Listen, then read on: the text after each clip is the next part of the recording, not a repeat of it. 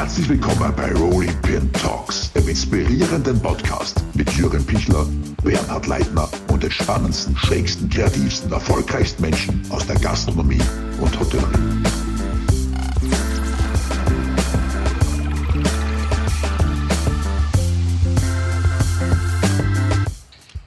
Herzlich willkommen zu einer neuen Episode von Rolling Pin Talks. Mein Name ist Bernhard Leitner und unser heutiger Gast ist der wohl spektakulärste Quereinsteiger der Hotellerie in unseren Breitengraden. Vom erfolgreichen Eventunternehmer über McDonalds und einen Abstecher in die heimische Politik steht er heute an der Spitze der legendären Hotel Sacher-Marke. Wir freuen uns riesig, dass er heute da ist. Herzlich willkommen, Matthias Winkler. Hallo. Vielen herzlichen Dank für diese äh, spektakuläre Begrüßung. Ich glaube nicht, dass ich spektakulär bin, aber die Begrüßung war es jedenfalls schön, dass ich heute bei euch sein kann. Ja, wie geht's dir? Wie äh, mit deinem mit deinem Lebenslauf könnte man locker äh, einen mehrstündigen Podcast abhalten. Leider ist die aktuelle Situation ja nicht ähm, ganz so einfach, als dass man nur über dich und deine, deinen Werdegang sprechen könnte. Wie hat die diese ganze Situation im März persönlich getroffen? Hast du das gleich als dieses Riesending wahrgenommen? Du, ich war am 9., 10. und 11. Februar war ich in Rom, weil mhm. wir dort eine von vier Aufsichtsratssitzungen hatten von den Leading Hotels of the World, wo mhm. äh, Sache im Aufsichtsrat sitzt. Und dort haben die Kollegen aus Asien schon ein bisschen berichtet, äh, was Covid-19 für Schäden eingerichtet hat. Und wir haben uns gedacht, wir, und damit meine ich die Europäer und Amerikaner, ähm, das klingt sehr, sehr schlimm, aber es klingt nach einem asiatischen Problem und sind zurückgeflogen und haben letztlich die Situation immer noch unterschätzt, weil dann am 25.02., also nur ein paar Wochen später, schon in Innsbruck das erste Hotel zumindest für ein paar Stunden geschlossen wurde und wiederum ein paar Tage später sind dann Stornos in Tausenden, Hunderttausenden Euros äh, über uns hereingebrochen. Und da Anfang März war klar, das wird ein, eine, eine katastrophale Riesenwelle, deren Dimension, glaube ich, heute immer noch nicht absehbar ist, die da über uns drüber rollt und vieles kaputt machen wird.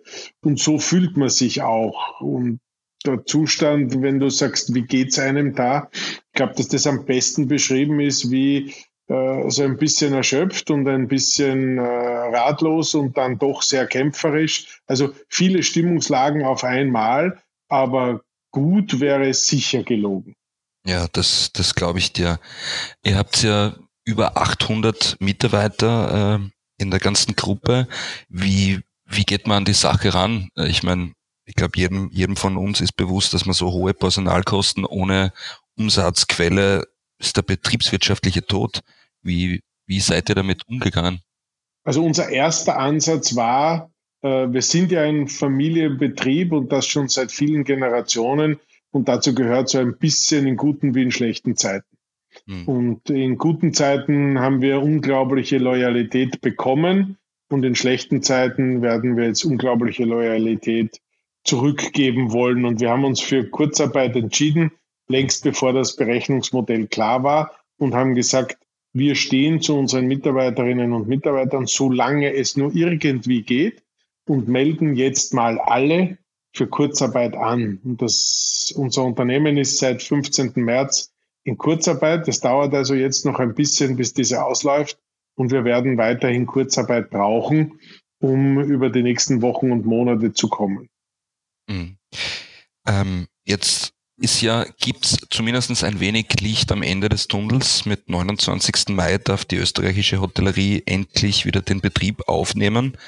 Jetzt haben schon etliche Gastronomen gesagt, es war ein regelrechter Blindflug ins Ungewisse, teilweise, aber wenn man sie noch so gut vorbereitet, man weiß teilweise nicht, ähm, mache ich es richtig, mache ich es falsch, ist es erlaubt, ist es nicht erlaubt.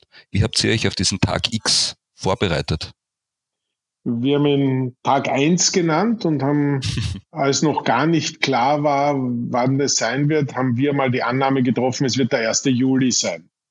Und jetzt äh, im Lauf des Arbeitens und des Vorbereitens drauf haben wir gesehen, so, wir dürften schon am 29.05. aufsperren und haben den Tag eins also vorverschoben und haben versucht, unter verschiedensten Annahmen äh, Projekte zu definieren und zu sagen, was werden wir brauchen? Wir werden brauchen Vertrauen und Sicherheit für unsere Mitarbeiterinnen und Mitarbeiter und für unsere Gäste. Was können wir also unter dem Titel Vertrauen und Sicherheit alles anbieten? Und das sind die klassischen Hygienemaßnahmen und vieles andere mehr. Wir haben gesagt, was sind die Themen, die uns immer schon gestört haben und an denen versuchen wir jetzt zu arbeiten. Und wir haben zum Beispiel das Thema Eis, haben wir uns schon seit drei Jahren überlegt, sollen wir, sollen wir ein Sachereis machen? Ja, nein. Also es wurde hin und her gedreht und es war ein kompliziertes äh, Austauschen von Argumenten. Jetzt haben wir gesagt, so, und jetzt machen wir es. Und jetzt haben wir die ersten Eisproben gemacht und wir haben den ersten Eiswagen bestellt und der wird in zwei Wochen auf der Kärntner Straße stehen und dort werden wir unser Eis verkaufen. Und dann gab es die Idee, ähm, wenn wir unsere Zimmer schon nicht mit Gästen belegen können, zumindest nicht ausreichend, warum lassen wir diese Separé-Idee, die es ja schon mal gab, mhm. nicht einfach reloaden? Ein Comeback der Sacher Separés. Ähm, und diese Idee ist sofort intern riesig aufgenommen worden. Sie ist förmlich um die Welt gegangen, weil das Nachrichtennetzwerk Bloomberg hat das aufgenommen und hat es mhm. wirklich in die ganze Welt getragen. Und jetzt gibt's noch viele andere Dinge mehr. Was ich damit sagen will, ist, wir haben einen Tag eins definiert, wir haben Ziele definiert und wir haben uns gemeinsam auf diese Zeit vorbereitet.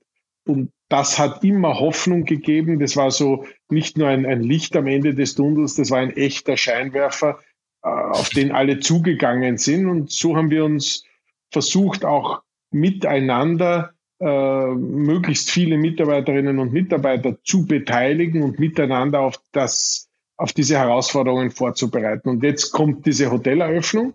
Zuerst kam die Gastronomieeröffnung. Ja, und jetzt sehen wir, dass es eine sehr schwierige Zeit bleibt, weil Sacher hat schlicht und einfach 90 Prozent international Reisende als seine Gäste, also nur äh, weniger als 10 Prozent österreichische Gäste. Und das sehen wir jetzt auch in unseren Umsätzen. Und jetzt bemühen wir uns halt besonders um jene, die in der eigenen Stadt wohnen und äh, vielleicht noch nicht bei uns waren, denen zu zeigen, ja, da gibt's noch Mama, da gibt's Plüsch, da gibt's Holz, aber da gibt's auch verdammt coole junge Köche, die viel können ähm, und mit diesen Themen jetzt auch ein bisschen nach außen zu gehen und auch zu zeigen mit den Mitarbeitervideos, äh, wir sind wahrscheinlich ein großes Stück moderner, als man uns das eigentlich zutraut.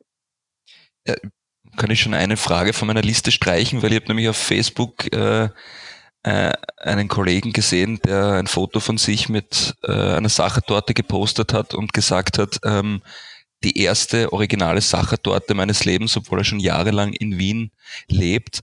Ähm, ist es vielleicht auch so ein bisschen eine Chance, äh, auch am heimischen Markt wieder ein bisschen interessant zu werden? Ich glaube, diese Krise ist eine Katastrophe und da sind Menschen gestorben und das war fürchterlich mhm. und die hat auch genau gar nichts Gutes. Also hätten wir sie uns mhm. ersparen können, hätten wir sie uns erspart. Dennoch gibt es zwei Möglichkeiten, damit umzugehen. Ich kann mich jetzt in meinen Sessel setzen und den ganzen Tag Trübsal blasen und Wutbriefe schreiben und all diese Dinge.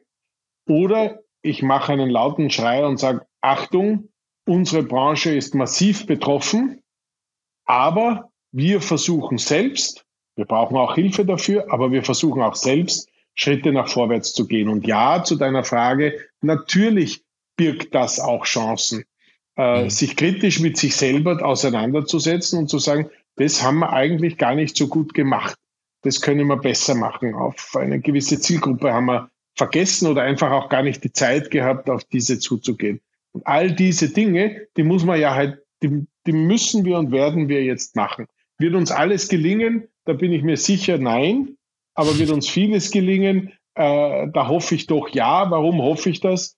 Weil wir doch grandiose Menschen haben, die mit uns arbeiten. Und wenn ich sage 800 Mitarbeiter im Sacherunternehmen, ja, da sind bestimmt ein paar gute Ideen dabei. Wir müssen sie nur einladen, diese Ideen zu präsentieren, uns ernsthaft mit diesen Ideen auseinandersetzen und sie dann probieren.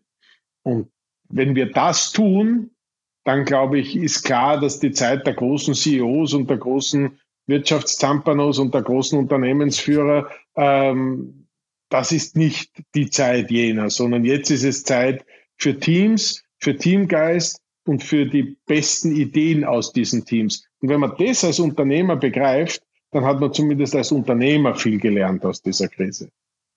Ja, ich finde, es ist ja auch, äh, man sieht es ja auch wirklich schön mit, mit vielen Initiativen in Deutschland, in Österreich kommen jetzt auch schon die ersten wirklich dieser erstmalige, nicht dieses Konkurrenzdenken, speziell in der Gastronomie auch, sondern dieser, dieser Gemeinschaftsgedanke ist, ist wirklich sehr, sehr stark. Äh, spürt ihr das auch, dass es da eine, eine neue Form von Zusammenhalt untereinander gibt? Du, ich spüre den, ich spüre den in unseren Mitarbeitern im Verhältnis zum Unternehmen. Ich mhm. spüre es innerhalb der Branche und ich spüre es auch in der Gesellschaft. Und damit wir das nicht zu, zu, zu schwammig lassen, ich habe noch nie so viel mit anderen Gastronomen telefoniert und mich auseinandergesetzt wie jetzt. Und auch andere mit uns. Also wir haben wirklich viel Kontakt untereinander. Und da geht es jetzt nicht mehr darum, wer hat das bessere Schnitzel oder wer hat den besseren Tafelspitz. Das ist überhaupt nicht das Thema, sondern haben wir gemeinsam etwas, was wir auch gemeinsam nützen können? Können wir Ideen poolen und äh, mit diesen am Markt erfolgreich sein? Nicht gegeneinander, sondern miteinander. Und ich sage dir ehrlich dazu, ich habe keine Ahnung, wie lange diese Stimmung anhält. Aber derzeit gibt es diese Stimmung und das empfinde ich durchaus auch als schön. Ja, absolut bin ich bei dir. Äh, wir, haben, wir haben vorher schon ein bisschen über, diese, über diesen Auflagen-Dschungel gesprochen, der sehr schwierig zu durchblicken ist. Würdest du sagen, habt ihr als ähm, High-End-Hotel sowieso ein wenig einen Vorteil, weil ihr sehr sensibilisiert auf, sage ich mal, penible Kleinigkeiten im Umgang mit euren Gästen seid? Ähm, ich glaube, dass die Hotellerie im Allgemeinen, auch die Gastronomie im Allgemeinen, ja immer schon, ich denke jetzt von HACCP über viele andere Vorschriften hatte, die in Summe schon Sinn machen, wenn man so viele Gäste beherbergt, dass da nichts passiert aus hygienischer Sicht. Ähm, der, der, die Summe der Auflagen, die wir jetzt haben, geht doch ein Stück darüber hinaus. Und ich glaube, dass uns ehrlicherweise die Größe des Unternehmens natürlich hilft.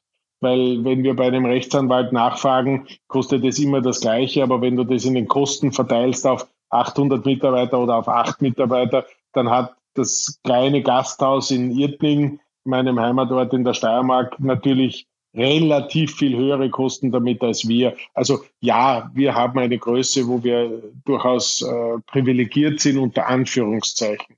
Aber in Summe stehen wir alle vor der gleichen Herausforderung. Weißt du, und wenn ich dann drüber nachdenke oder wenn ich durch die Küche stehe, gehe und dort steht der Herr Krenn in Wien und der Herr Garleitner steht in äh, Salzburg mit seinem Team wieder am Herd und mhm. versuchen dort ihr Bestes und denken darüber nach, was sind die nächsten Produkte, wie können wir das machen. Äh, jedes Mal, wenn ich da durchgehe, dann bin ich mir nachher sicher, dass wir das hinbekommen, weil einfach Experten dort stehen, die etwas können und weil sie etwas wollen. Und die Kombination dieser beiden Dinge, das hat, äh, das hat vielleicht das Gasthaus in Irtning eben auch. Und wenn sie das hat, nämlich Kenntnis, Fachkenntnis und die Begeisterung für das, was sie tun, dann werden die genauso durch die Krise kommen, wie die Sache durch die Krise kommt. Hm. Du hast eh schon angesprochen mit deinen Küchenchefs in, in, in Wien und Salzburg, seid ihr jetzt Gott sei Dank schon wieder ein paar Tage im Einsatz. Wie, wie war so die, die, die Stimmung am, am ersten Tag? Nervosität, Vorfreude? Wie, wie kann man sich das vorstellen? Also mein Weg jeden Tag durch die Hotels, auch wenn ich in Salzburg bin, äh, mein erster Weg ist eigentlich immer der in die Küche, nicht nur weil ich Hunger habe, sondern weil es für mich, weil es für mich einer der, der, der spannendsten Dreh- und Angelpunkte eines solchen Hauses ist.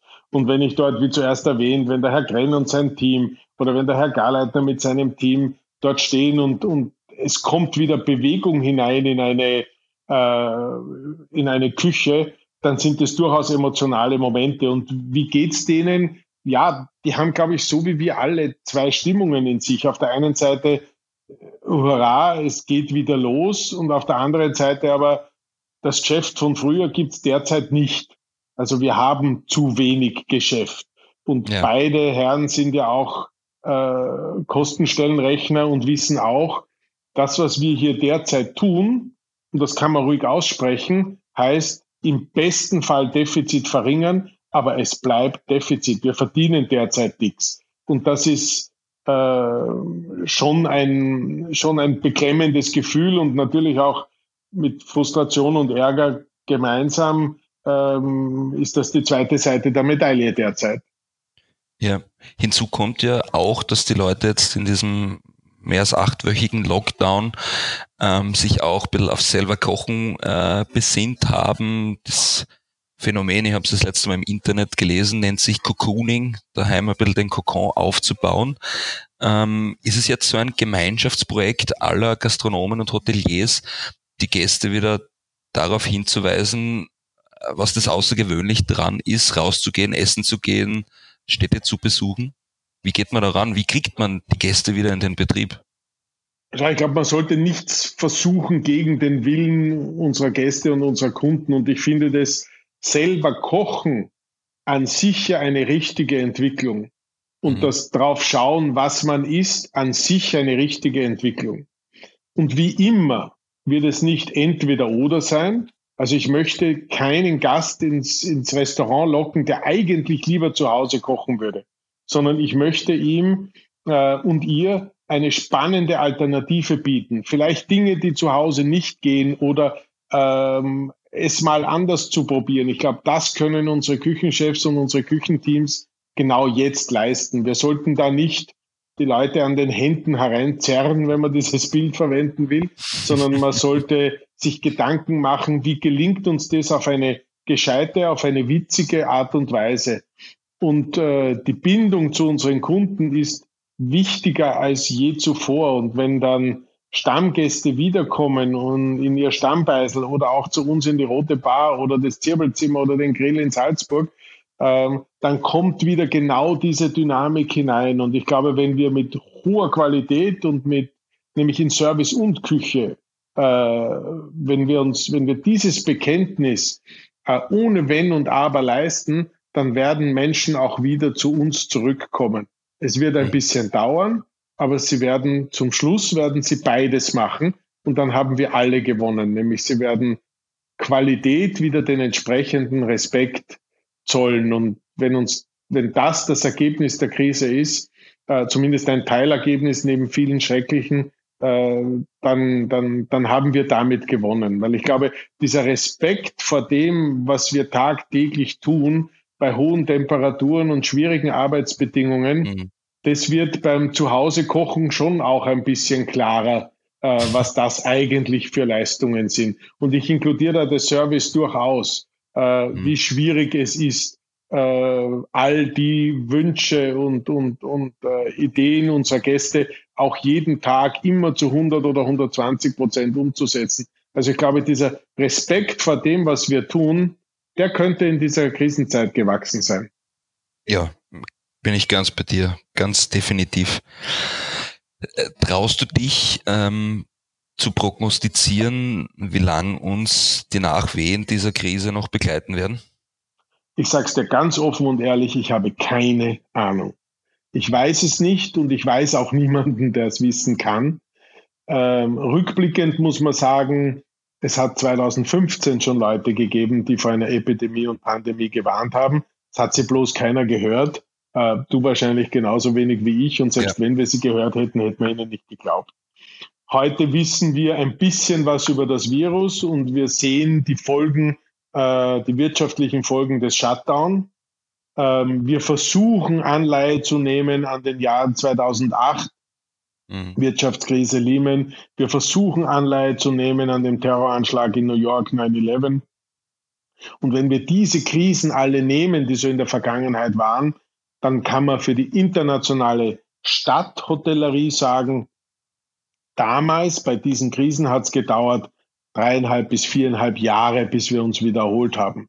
Manche Gastronomen äh, haben sich heute schon wieder erholt, andere werden mhm. sich vielleicht nie mehr wieder erholen. Also ich glaube, dass die Betroffenheit sehr unterschiedlich sein wird. Die internationale Stadthotellerie wird am stärksten betroffen sein. Ähm, ich hoffe, dass all jene, die fleißig und äh, mit viel Begeisterung und Enthusiasmus hart gearbeitet haben, das überleben und, und durchkommen. Ähm, und ich befürchte auf der anderen Seite, dass es manche, dass es manchen nicht gelingen wird. Und das ist, das ist schon eine Tragik auch, die diese, die diese Gesundheitskrise äh, mit sich bringt. Und es stimmt einen, glaube ich, nachdenklich. Ähm, ganz egal, ob man selber durchkommt oder nicht. Aber wenn wir so auf unsere, auf unsere Branche schauen, dann ist das, dann ist das ein Effekt, der uns nicht kalt lassen darf, sondern darüber müssen wir nachdenken. Wir müssen helfen, wo es nur möglich ist. Ähm, und damit müssen wir sehr ernsthaft umgehen. Jetzt, glaube ich, ist uns allen auch bewusst worden, dass dieses Zusammenspiel aus, aus Politik, äh, Regierung und, und Gastronomie, Hotellerie äh, wichtiger ist denn je. Jetzt haben wir die erste Phase nach dem Lockdown ähm, hinter uns. Wie siehst du die, die Auflagen? Gibt es da äh, ähm, irgendwie Gesprächsbedarf, Dinge zu ändern? Ist es gut so? Schau, wir haben herzhaft zugesperrt und das war notwendig. Wer immer sich an die Bilder aus Norditalien erinnert mhm. oder Bilder aus New York oder aus London oder sonst irgendwo nimmt, wo man nicht so schnell und nicht so klar reagiert hat, dort waren es letztlich viele Krankenhäuser, Intensivbetten, ja und sogar viele Tote. Das ist durch beherztes Zusperren erspart geblieben. Und jetzt, mhm. glaube ich, geht es darum, beherzt wieder aufzusperren.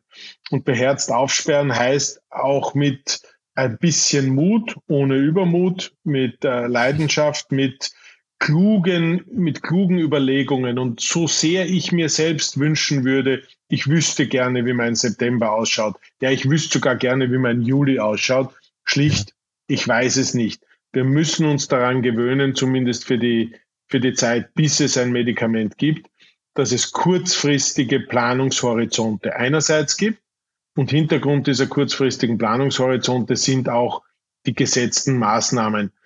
Ich glaube, dass wir äh, Vertrauen wieder aufbauen müssen. Wir müssen national und international unseren Gästen und Kunden sagen, bei uns seid ihr sicher, wir tun das Menschenmögliche und Möglichste, um äh, unseren Gästen und unseren Mitarbeiterinnen und Mitarbeitern die, die größte Sicherheit zu bieten. Vor diesem Hintergrund heißt Abstand halten, Hände waschen, Hände desinfizieren und so weiter und so fort. Ist das angenehm? Nein. Ist das anders als früher? Ja. Ähm, führt das manchmal zu komischen Situationen? Was soll ich denn tun, wenn die sich jetzt doch zu fünft an den Tisch setzen? Ja? Und, ja. und viele andere Herausforderungen mehr. Da sind wir jetzt gefordert. Und, und ich glaube, dass in Summe die Maßnahmen richtig sind, auch wenn sie augenscheinlich mühsam sind. Aber wir müssen unseren Kunden und Gästen ein klares Signal geben, dass sie bei uns sicher sind und diese Maßnahmen signalisieren Sicherheit. Und wer weiß, ob es in ein, zwei, drei Monaten noch notwendig ist. Jetzt ist es notwendig und jetzt sollten wir es möglichst einhalten, auch wenn das schwierig ist, das ist mir wohl bewusst. Hm. Jetzt, du hast sie angesprochen, dieses, dieses Vertrauen der Gäste wieder ähm, einzuholen, wieder zu stärken. Jetzt haben speziell in Österreich die Wintertourismus Gebiete in Tirol, Salzburg, Vorarlberg international sehr, sehr viel, teils auch unberechtigte Kritik einstecken müssen. Das, das Image ist nachhaltig äh, beschädigt. Denkst du, dass es in, in Österreich in, in den nächsten Jahren äh, ein bisschen zu so einem hoteltechnischen Ost-West-Gefälle kommen könnte? Ich hoffe es nicht und wage auch keine Prognose in diese Richtung. Ich, ich möchte nur einmal mehr festhalten, dass ich mal davon ausgehe, dass kein Hotelier in Österreich und kein Gastronom in Österreich jemals absichtlich ja. die Sicherheit von seinen Gästen oder von seinen Mitarbeitern gefährdet hat oder in Kauf genommen hat, dass sie gefährdet sein könnte. Ähm, dennoch passieren da leider auch in internationalen Medien Berichterstattung und Bilder, die uns gesamthaft nicht, nicht nützen. Also ich glaube, ja. es ist keine Debatte äh, die da läuft, die, die, die, die Bösen im einen Bundesland, die Guten im anderen Bundesland oder die Bösen im einen äh, Skiort und die Guten im anderen. Ähm, wir sollten uns hier gerade in unserer Branche einerseits solidarisch zeigen, aber natürlich auch die Bereitschaft haben, dort, wo Fehler passiert sind, müssen diese aufgearbeitet werden, aber nicht im Sinne, um dann endlich einen Schuldigen zu haben, sondern es in Zukunft besser zu machen. Und auch an diese Solidarität würde ich gerne appellieren in, in, in unserem Gespräch. Das ist wichtig und wir sind ein zu kleines Land und zu, zu wenig eigentlich, äh, die, in, die in diesem wunderschönen Gewerbe von Hotellerie, Gastronomie tätig sind, um gegenseitig aufeinander mit dem Finger zu zeigen. Wesentlich ja. gescheiter wäre, wenn wir einander unterstützen und helfen würden. Ich versuche das zu tun und wenn das jeder andere auch tun wird, dann werden wir Ost-West-Gefälle vermeiden, dann werden wir äh, Diskussionen darüber, die unnötig sind, vermeiden und hoffentlich gemeinsam zurückkommen für unsere Gäste, weil das ist eigentlich das, wofür wir da sind. Äh, das, was uns jeden Tag Freude gemacht hat und auch finanziell leben wir genau davon.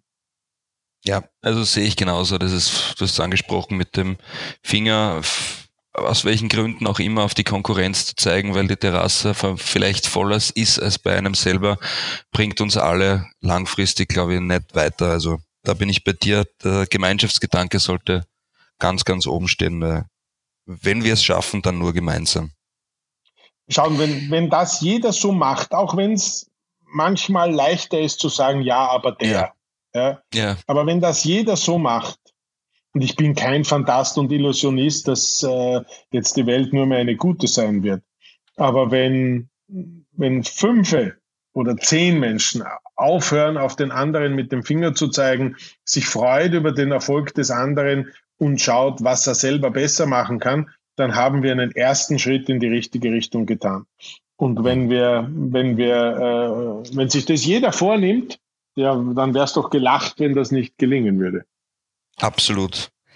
Äh, du bist ja, du bist ja als als Quereinsteiger ähm, auch jemand, der der äh, veraltete oder oder diese diese Mentalität, das haben wir immer schon so gemacht, ähm, gern äh, genau unter die Lupe nimmt, sie auch kritisiert, versucht zu sezieren und was was Besseres daraus zu machen. Ich kann mich erinnern, du hast mir mal in einem Interview von Liquid Expectations äh, erzählt, sprich der, der moderne Hotelgast, der verlässt sich darauf, dass er im Fünf-Sterne-Hotel in Mexiko das gleiche kriegt wie in Wien. Ähm, wie, wie wird sich, wird diese Krise die Erwartungshaltung der Gäste an, an, an die Branche ändern? Du hast das wie immer sehr höflich formuliert, aber ähm, ich behaupte mal, wenn, wenn das Argument kommt, das haben wir immer schon so gemacht, dann ist das schon einmal der allerbeste Grund, das sehr, sehr kritisch zu hinterfragen und zu sagen, dann wird es Zeit, dass wir das jetzt einmal anders mhm. probieren. Ähm, also dieses, dieses ewige Zurückschauen, das ist in manchen Bereichen sinnvoll, aber es zahlt sich immer aus, etwas kritisch zu hinterfragen. Und zu deiner Frage kommen, die Erwartungshaltung der Gäste, na ja, derzeit ist sie sicher eine andere. Wenn mhm. wir, äh, als, es, als es noch im Jänner war, wenn wir gerade das Thema Vertrauen gepaart mit Sicherheit, mit Hygiene nehmen, dann ist es im internationalen Reisetourismus das stärkste Argument für oder eben auch gegen eine Reise. Ähm, das mag uns gefallen oder nicht gefallen und das ist vielleicht im österreichischen Markt anders, da kenne ich die Umfragen nicht. Aber ich glaube, dass das Sicherheitsbedürfnis jetzt mal größer ist und dass äh, zweitens das gepaart ist mit Unternehmen, die möglichst transparent herzeigen, wie geht ihr denn damit um? Was können eure Mitarbeiter? Was tut ihr für eure Mitarbeiter? Was tut ihr für uns als Gäste? Das ist jetzt mal eins der stärksten Verkaufsargumente. Mhm. Und Erwartungshaltung zwei ist natürlich auch, dass die, wenn ich wieder reisen darf, ja, dann muss mein Erlebnis noch perfekter, noch spannender, noch mehr auf mich zugeschnitten sein. Und darin liegen ja auch ganz tolle Chancen. Wenn ich mir anschaue, wir sind ein Familienbetrieb und wir können äh, versuchen, sehr individuell auf Wünsche einzugehen und jene Bedürfnisse der, der Reisenden sehr gut abdecken. Wenn du dann hast 300 Betten oder 500 Betten oder sogar noch mehr, ja, je größer das Hotel, desto schwieriger wird Je größer der Betrieb, ja. desto schwieriger wird's. Also ich glaube, dass auch dieser Individualitätsanspruch gepaart mit größtmöglicher Qualität der nützt uns mittel- bis langfristig, vielleicht sogar kurzfristig, weil die, die das können, die die Qualität produzieren, äh, werden dafür vielleicht nicht sofort, aber in Bälde schon auch die entsprechende Belohnung in Form von Gästen und guten Preisen bekommen. Ähm, mhm. Auch das wird nicht flächendeckend überall funktionieren. Aber es ist zumindest eine Chance. Und wenn ich zurückblicke, was hat sich in den letzten Jahren verändert, auch wenn wir kritisch mit uns selbst sind, aber die, die Anforderung an Gastronomiequalität ist gestiegen. Und wenn ich an die, all diese tollen Köche denke, ähm, was die man erinnere sich 10 oder 15 Jahre zurück. Das ist zwar für einen heute 25-Jährigen äh, ein schwieriges Unterfangen, aber wenn man, wenn man schon ein bisschen länger äh, auf der Welt ist und sich zurückerinnert, da ist ja auch viel geschehen, da ist ja viel passiert. Ja, und wenn Köche heute Stars sind, dann äh, kommt das nicht von ungefähr, sondern dann zeigt es ja die Bedeutung von Essen, Trinken und im weiteren Sinn von Leben. Und dann zeigt es auch, dass Fernsehshows äh, Unterhaltung sind, die nicht nur Köchinnen und Köche, sondern äh, alle Menschen gerne schauen, wo Spannung drinnen liegt. Und diese Entwicklung weiterzutreiben und zu sagen, auf Qualität kommt es an, auf, äh, auf Leidenschaft kommt es an, auf auch Mut, mal was anderes, mal was Neues zu machen, kommt es an. Dann, glaube ich, hat unsere Branche auch profitiert davon. Mhm. Also bin ich, bin ich absolut bei dir, weil vor allem, wenn man jetzt so, so Länder wie, wie Spanien, Frankreich, Italien hernimmt, die es in der Krise besonders äh, stark erwischt hat, ähm, war doch dort äh, Essen gehen immer auch viel mehr als nur sage jetzt mal, Nahrungszufuhr, das war ein, ein kulturelles Ereignis. Denkst du, dass, dass dieser, dieser achtwöchige Lockdown in den Menschen auch dieses Bewusstsein dafür geschaffen hat, dass es wesentlich mehr ist, als einfach nur Kalorien äh, aufzuschaufeln? Ähm, ja, da bin ich mir sicher, vielleicht nicht für alle und für jeden und immer, aber viele haben gesehen, dass unsere Wirtshäuser, unsere Beisel, unsere Gasthäuser, unsere Hotels ja auch Plätze des Zusammentreffens sind, mhm. wo es nicht nur um ums Essen und Trinken geht, sondern auch um das Zelebrieren dessen, dass es etwas ganz Besonderes ist und das am besten im Kreise seiner Lieben oder seiner Freunde. Mhm. Immer wenn du etwas nicht hast, dann glaube ich, fällt dir erst auf, was dir fehlt. Und ja. die letzten Wochen waren doch keine Gasthäuser, keine Gastronomie, äh, keine Freunde treffen etc. Und das hat mir zum Beispiel am absolut meisten gefehlt, sich mit den Menschen, die man gerne um sich hat, außerhalb der Familie, gar nicht mal treffen zu können und nicht mal, egal ob es ein Glas Wein oder ein, ein, ein gutes Bier oder auch ein fantastisches Essen ist. Und jetzt, wo das wieder möglich ist, also ich schätze das jetzt ganz besonders und kann gar nicht genug davon kriegen. Ähm, jetzt fehlt mir halt wieder die Zeit, das zu tun. Aber ich, ich hoffe, ich hoffe, dass das, äh, dass das, das Fehlen ähm, wachgerüttelt hat und gesagt hat, das ist etwas Besonderes. Ähm, belohnt das mit der Achtung und der Wertschätzung gegenüber jenen, ähm, die dafür hart arbeiten. Und seid großzügig mit dem Trinkgeld. Ich glaube, wenn, wenn, wenn uns das gelingt, ähm, ja, dann haben wir, dann war es für was gut. Absolut. Äh, Gibt es eigentlich irgendwas, was du für dich äh, privat aus dieser Lockdown-Zeit mitnimmst, wo du sagst, ähm, ich glaube, jeder von uns hatte jetzt wirklich einmal die Gelegenheit, ein bisschen mehr sich mit sich selber beschäftigen zu dürfen oder zu müssen ähm, wo du sagst, das, das, das nehme ich auch in Zukunft mit, das will ich unbedingt beibehalten? Das ist so ein bisschen wie mit den Neujahrsvorsätzen. ähm, da, also ich bin nicht bin der Einzige. da bin, nein, nein, nein, da bist du nicht der Einzige. Ähm, ich habe mir vorgenommen, äh, wesentlich mehr auf meinem Fahrrad zu sitzen. ob mir das gelingt, werden wir beide beim nächsten Interview äh, mit ja. Sicherheit besprechen, weil du mich danach fragen wirst. Wenn du eine Prognose von mir hören willst, wird es mir gelingen. Ehrlicherweise wahrscheinlich nur teilweise. Aber immerhin, dann habe ich jeder Kilometer, den ich jetzt mehr draufsetze, ist eben ein Kilometer mehr. Also diese Zeit der, der alternativen, ähm, total, also der totalen alternative Beschäftigung, wo man an gar nichts denken kann, weil man sich konzentrieren muss auf den nächsten Baumstrunk. Äh, das ist schon etwas, wo ich mir denke, das möchte ich in Zukunft öfter machen. Und das Zweite ist, Reisen fehlt mir. Ich bin berufsbedingt relativ viel unterwegs. Das bin ich ja. derzeit gar nicht. Ich mag Videokonferenzen, aber nur Videokonferenzen sind fürchterlich. Ähm, also ich freue mich auch schon wieder aufs Reisen, inklusive äh, Essen gehen hier und dort und da. Ähm, ja, das möchte ich auch bewusster in Zukunft. Ich weiß nicht, ob es mehr sein wird, aber jedenfalls bewusster genießen. Mhm. Ähm, gibt's was äh, in deinem Leben, wo du sagst, äh, das bereue ich am meisten? Und wenn ja, was würdest du heute anders machen? Nix. Eine ganz kurze Antwort. Nein, weil ich, weil ich, ich halte nichts davon. Ja, die Dinge, die ich gemacht habe, habe ich gemacht. Äh, mhm. und letztlich haben sie mich weitergebracht.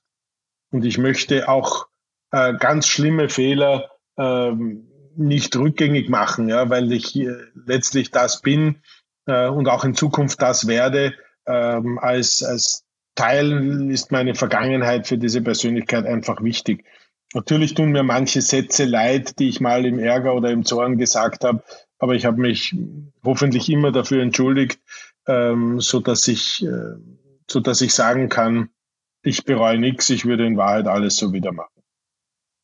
Ich habe für kurze, knackige Antworten einen kurzen Word-Rap vorbereitet. Äh, ja. Ich stelle dir einfach die Frage, du sagst das Erstbeste, was du ja, hoffentlich morgen nicht bereust. Niemals auf ein Bier gehen würde ich mit. Ich würde mit, letztlich mit jedem auf ein Bier gehen. Drei Dinge, die du auf eine einsame Insel mitnimmst.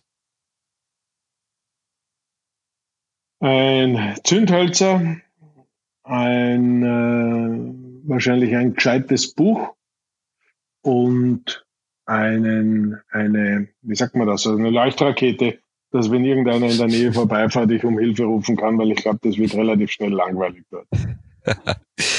Dein Lieblingsrestaurant? Ähm, mein Lieblingsrestaurant ist das Nobu in New York. Und zwar das, äh, auf der 57. Straße. Als Kind wollte ich werden? Rennfahrer. Das will ich immer noch, aber ich, ich fürchte, es ist zu spät. Dir, naja, dir ist, es, dir ist es zuzutrauen. Nein, ich fürchte, dass sowohl die Körpergröße als auch das Alter als auch viele andere Dinge, äh, dafür ist es zu spät, aber hin und wieder klappt es zumindest im Go-Kart. Ja, der Tobias Moretti hat sich diesen Traum ja dann auch spät noch erfüllt, also wer weiß. Das ist richtig, ja, das stimmt. Sollte ich mal mit ihm reden. Was wäre deine Henkersmahlzeit? Eine Bosner wahrscheinlich aus äh, dem Durchgang bei, in Salzburg zur Getreidegasse. du kannst nicht leben ohne? Meine Kinder. Die wichtigste Erfindung der Menschheit. Und derzeit würde ich sagen, das Smartphone. ja. Was hast du immer im Kühlschrank? Buttermilch. Daran wird sich die Menschheit an dich erinnern. Das werden wiederum äh, sicher nicht meine äh, Leistungen oder, oder, oder Texte oder auch dieses Interview wird es nicht sein. Ich hoffe, dass äh, meine Kinder die Erinnerung sind an, an, an mich. Das letzte Mal peinlich war dir? Ist schwer etwas peinlich. Ähm, Bist du da, da so jetzt, äh, ja, schwer peinlich ich, berührt? Nein, ich bin, also manche Politiker-Interviews, für die äh, denke ich mir einfach so ein bisschen mit Fremdschämen, ja. Und ich, ich fand zum Beispiel, wie man, wie man mit der Kulturstaatssekretärin Lunacek umgegangen ist, das fand ich wirklich fürchterlich ja. und eigentlich peinlich. Ja, das stimmt. Vor allem, glaube ich, ich glaube, der Armin Wolf hat das ganz schön gesagt, er kann sich auch nicht erinnern, dass mal wirklich ein Politiker zurückgetreten wäre, nicht aus persönlichen Gründen, sondern weil er gesagt hat, äh, Mission failed. Also eigentlich ja. ein, ein großes ja, du, ein, ein, jetzt kann man sagen, ob sie falsch oder richtig gemacht hat. Ich will das alles überhaupt nicht beurteilen und will auch mhm. diesen, diese Kulturdiskussion gar nicht führen. Aber ja. wie man mit ihr umgegangen ist, diese Brutalität, ich finde ja. das fürchterlich. Ja, ja, absolut. Lieber Matthias, es war wie immer mit dir outstanding. Ich danke dir vielmals für deine Zeit. Wir wünschen euch natürlich für den Start die Woche alles, alles Gute und hoffe, dass ihr baldmöglichst wieder an die guten Zeiten anschließen könnt. Ich danke dir für deine Wünsche und wünsche uns das natürlich auch. Ich möchte mich aber auch bei euch bedanken, weil ich glaube, als Rolling Pin habt ihr eine ganz zentrale Funktion. Ich weiß, euch, weiß gar nicht, ob euch die so bewusst ist, aber ihr seid das Sprachrohr von unserem Geschäft, von Gastronomie, von auch ein bisschen Hotellerie. Äh, ihr erfüllt damit eine ganz wichtige Botschafterrolle und bei euch Plattform zu bekommen, ist wichtig für uns alle. Und deshalb ein großes Dankeschön, dass wir beide dieses Gespräch führen konnten. Ich freue mich jetzt schon auf das nächste. Danke dem gesamten Rolling Pin Team, wie ihr arbeitet, was ihr tut in dieser Krise. Euer Beitrag ist riesig wichtig und äh, wie gesagt, dafür ein, ein großes, großes Dankeschön. Jetzt bin ich froh, dass er Podcast ist, dann sieht keiner, dass ich rot worden bin. Nein, da gibt keinen Grund, rot zu werden, sondern das ist wirklich, das ist ein, ein, ein ganz, ganz zentrales Momentum. Wenn du ein, ein, ein, ein gutes Thema hast, aber keine Stimme dazu, keine Plattform dazu, ihr könnt auf diese Dinge aufmerksam machen äh, und ihr habt viele tolle Interviews, viele tolle äh, Podcasts und viele tolle Videos, die ihr auch immer wieder postet. Und wenn ich an Tim Melzer und auch an Roland Trettel und viele große, große Stars unseres Geschäfts denke, die Klarheit, mit der, äh, mit der die auch aufmerksam machen auf, auf unsere Probleme, ist das eine, aber ihr transportiert das und das ist eine wichtige Funktion, äh, für die man gar nicht oft genug Danke sagen kann. Und ich tue das äh, wirklich mit, mit fester Überzeugung. Dankeschön. Das freut uns riesig. Ich hoffe, unseren Zuhörern hat es auch gefallen und ihr seid beim nächsten Mal wieder dabei, wenn es heißt Rolling Pin Talks. Tschüss und bis zum nächsten Mal.